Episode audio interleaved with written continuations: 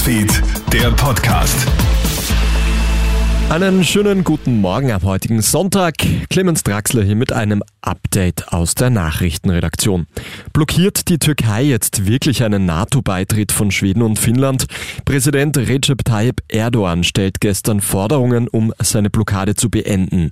Schweden und Finnland müssen demnach aufhören, terroristische Vereinigungen zu unterstützen. Damit meint Erdogan hauptsächlich die Kurdenmiliz YPG.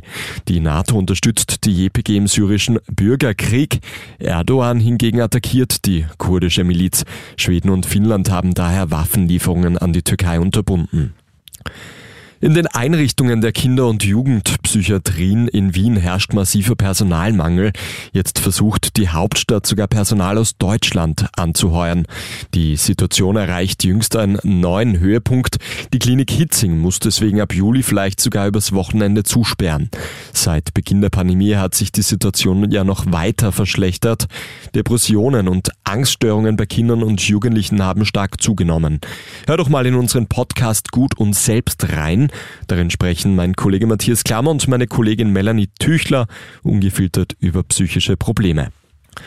Bundespräsident Alexander van der Bellen könnte heute seine Wiederkandidatur bekannt geben. Darüber ist ja bereits am Freitag in einigen Medien berichtet worden. Tritt van der Bellen erneut an, setzt er eine lange Tradition fort. Nur einer der bisher acht gewählten Bundespräsidenten hat auf eine Wiederkandidatur verzichtet. Kurt Waldheim im Jahr 1992. Damals ist ja heftig über die NS-Vergangenheit Waldheims diskutiert worden. Und der letzte Spieltag in der österreichischen Bundesliga hat gehalten, was er versprochen hat. Die Austria gewinnt nach einem spannenden Spiel mit 4 zu 2 gegen Sturm Graz und sichert sich Tabellenplatz 3. Damit stehen die Wiener fix in einer europäischen Gruppenphase. Der große Rivale Rapid wittert kurzzeitig auch noch Rang 3 in der Tabelle. Die Grün-Weißen verlieren aber nach 1-0 Führung auswärts gegen den WRC und fallen dann sogar noch auf Rang 5 zurück.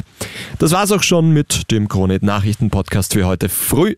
Ein weiteres Update hat dann mein Kollege Matthias Klammer am Nachmittag für dich. Einen schönen Tag noch. Krone Hits, Newsfeed, der Podcast.